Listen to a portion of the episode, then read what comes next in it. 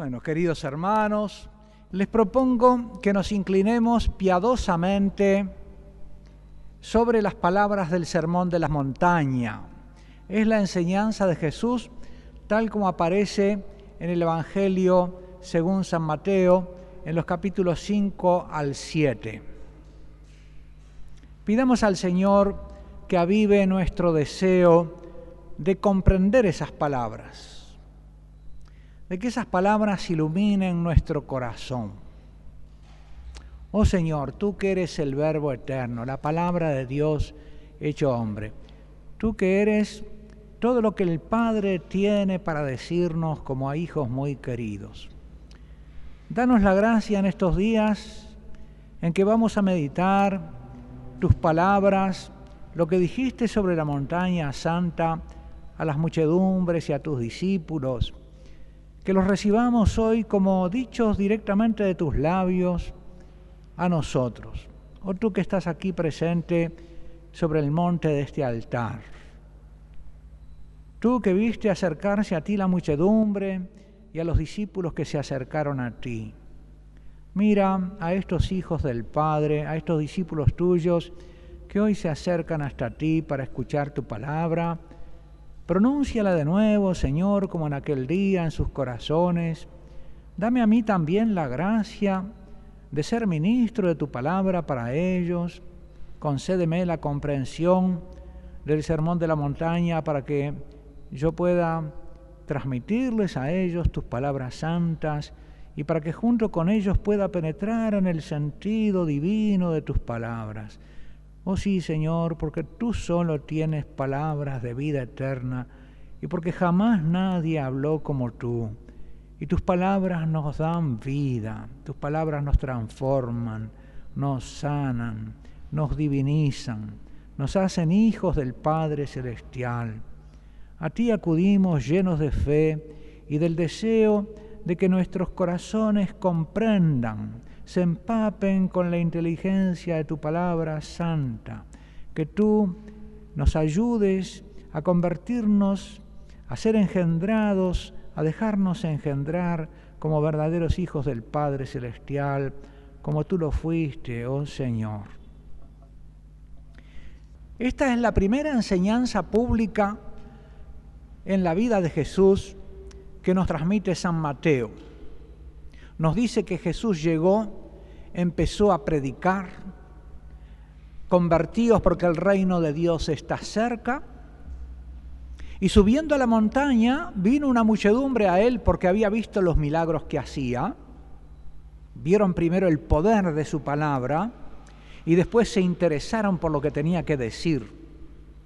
Vieron que la palabra de Jesús era poderosa para sanar enfermos, para curar leprosos, para liberar endemoniados, y eso los hizo asombrarse. ¿Qué es esta palabra poderosa que tiene este hombre? ¿Qué, qué poder tiene en su palabra? Vamos a ver lo que nos quiere decir. Acudían por el poder de su palabra y se encontraron con la sabiduría contenida en su palabra. Jesús los atraía con la manifestación del poder para transmitirles la sabiduría. Su palabra es poderosa para cambiar los corazones pidámosle a, Él también. El Sermón del Monte termina con la curación de un leproso, como vamos a ver, que recobra su figura humana, que las palabras del Señor nos hagan a imagen y semejanza del Padre, y si hay en nosotros alguna deformidad del pecado que nos deforma y nos quita la imagen y semejanza con el Padre, que la palabra de Jesús nos quite esa lepra de pecado y nos haga semejantes al Padre, que nos asemeje al Padre. En el Sermón de la Montaña Jesús no nos va a dar una doctrina abstracta, sino que nos va a hablar de cómo vive Él.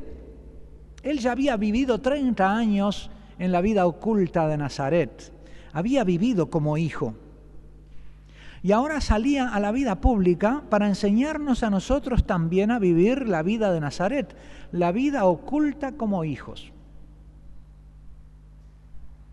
A ser hijos en la vida oculta.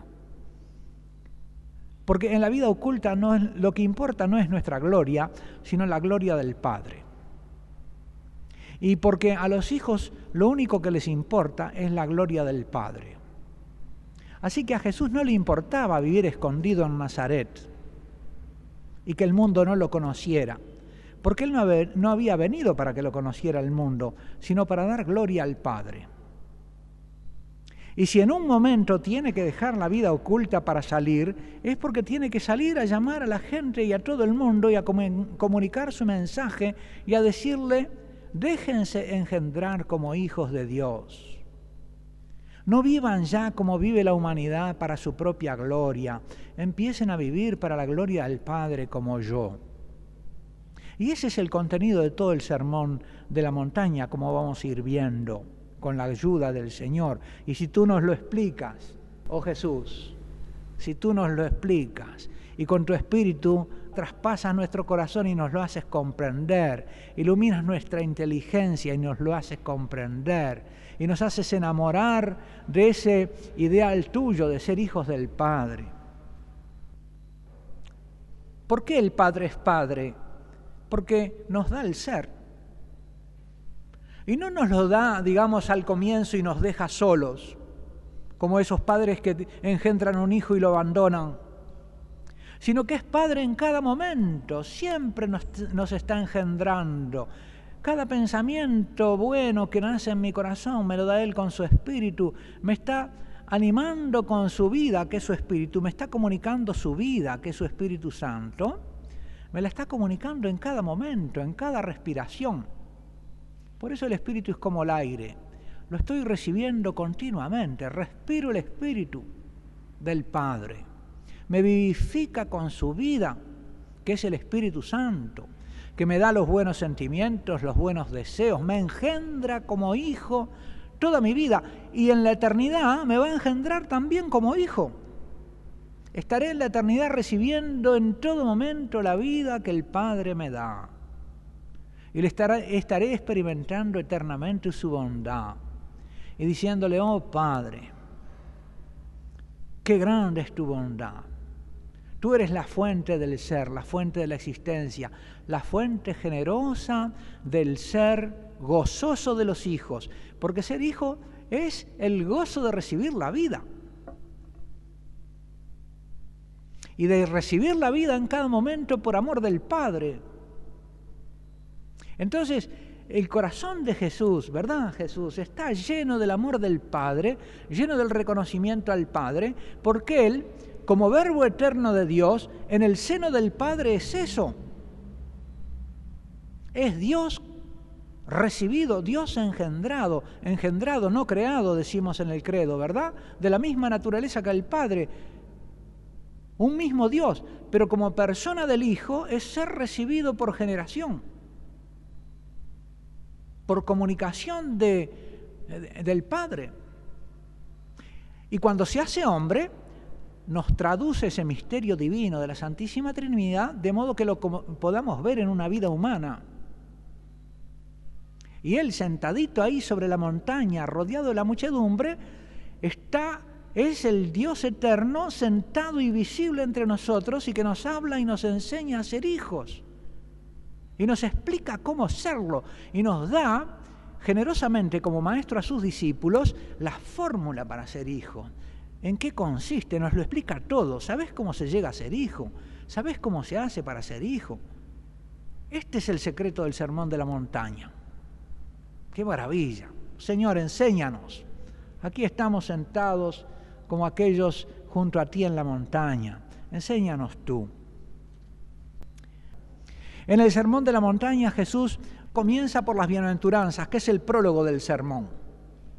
Y dice, a los que vivan como Jesús, el Padre les promete lo mismo que dio a Jesús. A los que vivan como Jesús, el Padre nos promete lo mismo. Porque las bienaventuranzas nos muestran cómo vivió Jesús. ¿Quién es el pobre de espíritu? Jesús. Ya vamos a ver, trataremos de ir explicando después que expliquemos el Sermón del Monte, volveremos sobre las bienaventuranzas, pero ahora tenemos que ver el Sermón del Monte en su conjunto. Por eso pasaremos rápidamente por las bienaventuranzas, pero ya les doy una clave para entenderlas. es Jesús. Él las vivió primero y Él es el maestro para vivirlas. ¿Quién es el pobre de espíritu? Jesús. ¿Quién es el manso? Aprended de mí que soy manso y humilde de corazón. ¿Quién es el que llora? Jesús lloró sobre Jerusalén. Si hubieras conocido el don de Dios y el momento de la visita, llora sobre la suerte. No lloréis por mí, mujeres de Jerusalén, llorad por vuestros hijos. ¿Quién es el que tiene hambre y sed de justicia? Dame de beber, le dice a la samaritana. ¿Y qué le pedía?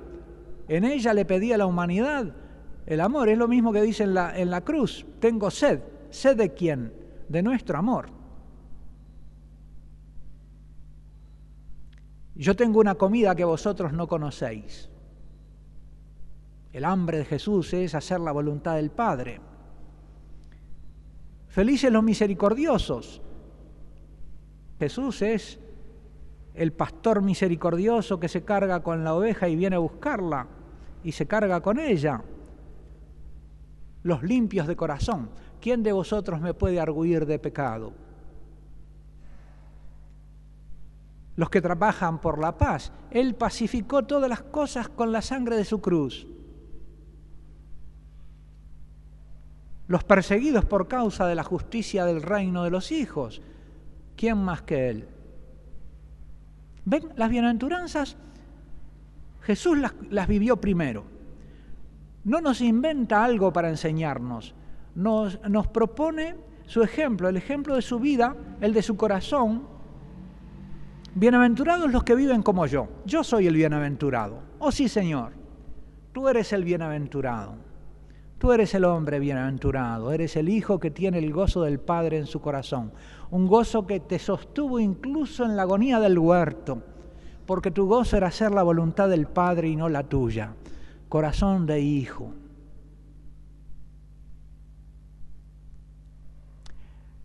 Y cada bienaventuranza tiene una promesa. Dice, felices porque ellos poseerán, ellos serán saciados, ellos alcanzarán misericordia. Son promesas que el Padre nos hace. Así que Jesús vivió creyendo en las promesas del Padre, que en Él se cumplieron, y nos anima a que también nosotros creamos en ellas. Y el corazón, si tenemos un corazón de hijos, ¿qué nos va a llevar adelante? La promesa, la fe en el Padre y la promesa en los dones del Padre. Y creyendo en sus promesas los iremos recibiendo. Porque como dice el Salmo 137, tu promesa supera tu fama. Si tú, oh Dios, tienes buena fama con nosotros porque hiciste maravillas con nuestros padres, los sacaste de Egipto, los cruzaste por el Mar Rojo, los llevaste por el desierto, los introdujiste en una tierra santa, y a nosotros también nos sacaste de la tierra del pecado y de la esclavitud de Egipto, nos cruzaste por las aguas del bautismo y nos metiste en la tierra, en la casa del Padre, y nos hiciste hijos, lo que nos tienes prometido es mucho más de lo que has hecho con nosotros. Es la dicha del corazón que regocija el corazón y las entrañas. Es decir, un gozo del amor de Dios que nos hace totalmente felices, como nada nos puede hacer felices aquí abajo ni allá, y nos es capaz de hacer felices aún en las angustias del huerto. ¡Qué misterio! Porque las angustias del huerto no te quitaban el gozo de ser hijo del Padre, oh Jesús. Estos son las bienaventuranzas. Jesús, que se presenta como modelo de hijo y nos dice, anímate a vivir como yo y ser como yo, y serás feliz. Y el Padre colmará todas tus expectativas porque su promesa supera su fama.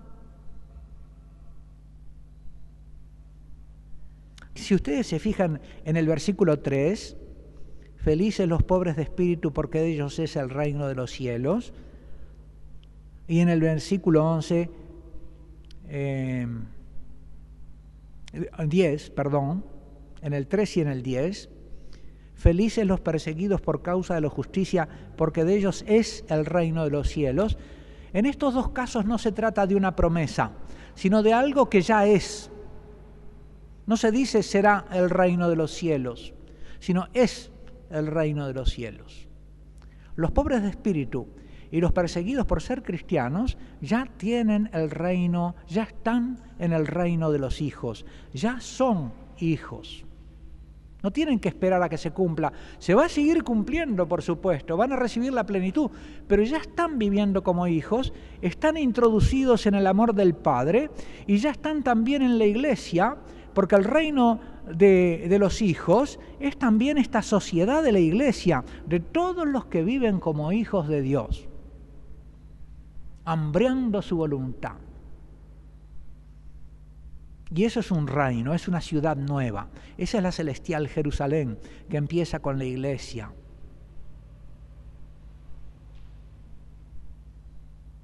Ya es nuestro el reino de los cielos. Esto es el prólogo. Es como, digamos, decir, vivir como el Hijo, vivir como hijos. Eso es el camino de la felicidad. Y eso es un, camino de promesa, en donde Dios siempre te está sorprendiendo con algo nuevo y mayor que tú no te esperabas. Porque su promesa supera su fama. Cultiva en tu corazón la expectativa de lo que el Padre tiene reservado para ti.